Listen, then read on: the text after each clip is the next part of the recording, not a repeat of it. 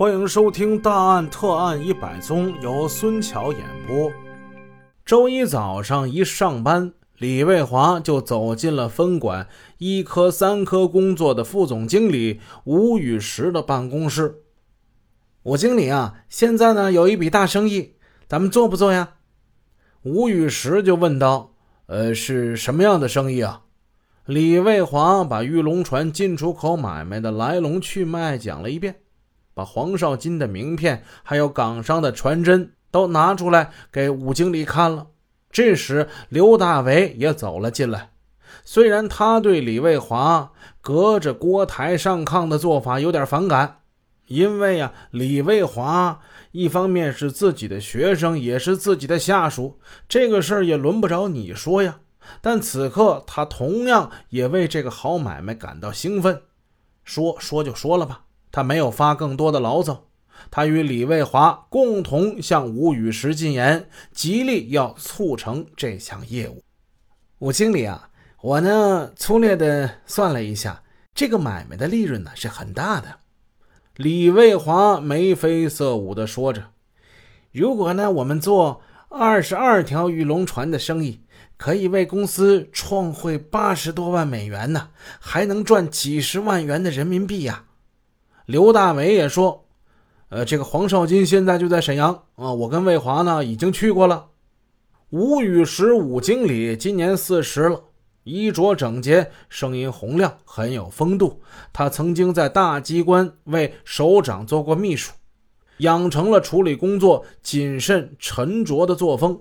身为大公司的副总经理，一笔买卖动辄就是几十万，甚至几百万人民币，他不能不多加小心。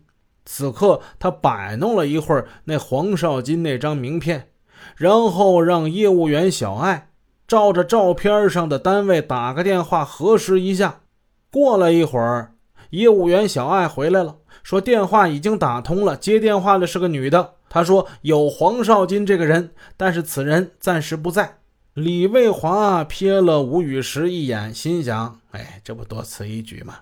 是吧？人在沈阳呢，当然不在了。这港商的传真都已经发过来了，还怀疑人家干什么呢？副总经理，这是有点太过于小心了。”吴雨石继续问道：“介绍关系是怎么样呢？”李卫华忙说。啊，是我们原来一个厂的周莹莹介绍过来的。呃，黄少金呢是他的表哥。刘大伟也加了一句：“啊，关系是特别好的。如果咱们不做呀，有很多单位都等着拿过去做呢。”创汇八十万美元，这对吴雨石来说无疑有着极其巨大的诱惑力。他同意了刘大为的建议，把黄少金叫来了公司。与他当面见了一面，双方谈得很是愉快。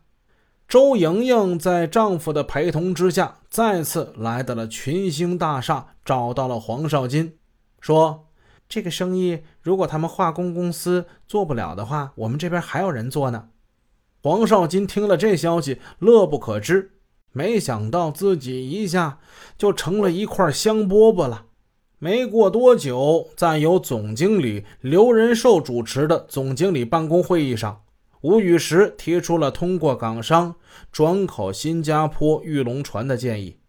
听说这个买卖可为国家创汇八十万美元，在座的几位总经理都很关注，引起了很大的兴趣。为了打翻身仗，沈阳化工进出口公司的领导成员们都跃跃欲试。但他们在搞化工进出口方面是内行，对玉石类工艺品买卖则完全是外行，所以对玉龙船出口生意心里还是没底的。换汇成本是多少呢？吴雨石说不上来。于是这个议题就没在总经理会上展开讨论。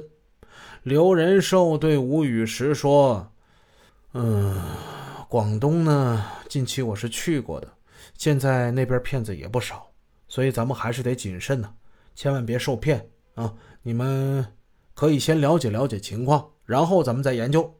肩负这一使命，十一月十四日，李卫华乘飞机飞往广州，黄少金同。同机随行。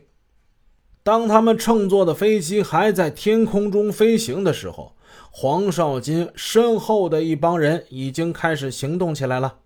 这帮家伙是倾巢而出，从信义来到了广州，做好了迎接李卫华的一切准备。这伙人中有谭光业、梁光启、邓金福、罗兆基等人，当然了。还有黄少金正在天上飞呢，还有这港商刘亚松。尽管这伙人年龄不同，经历有别，但此时此刻，他们无一例外的用两个字就可以概括他们的身份。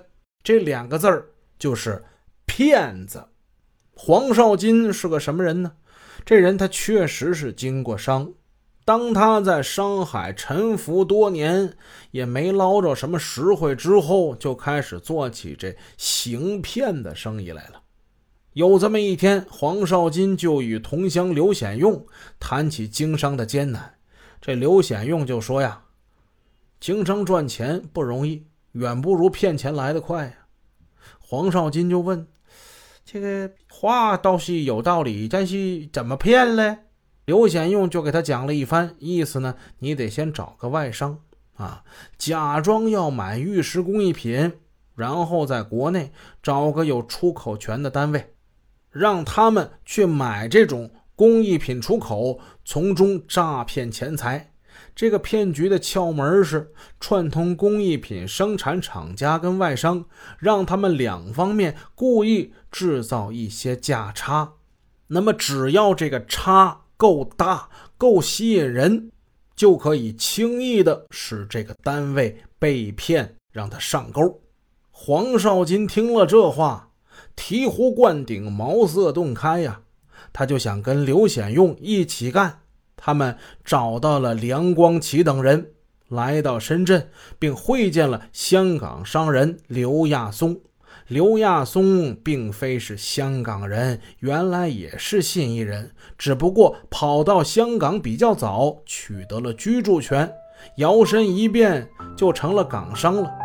这帮家伙里应外合，就等着大鱼上钩了。本集已播讲完毕，感谢您的支持，祝您一天好心情。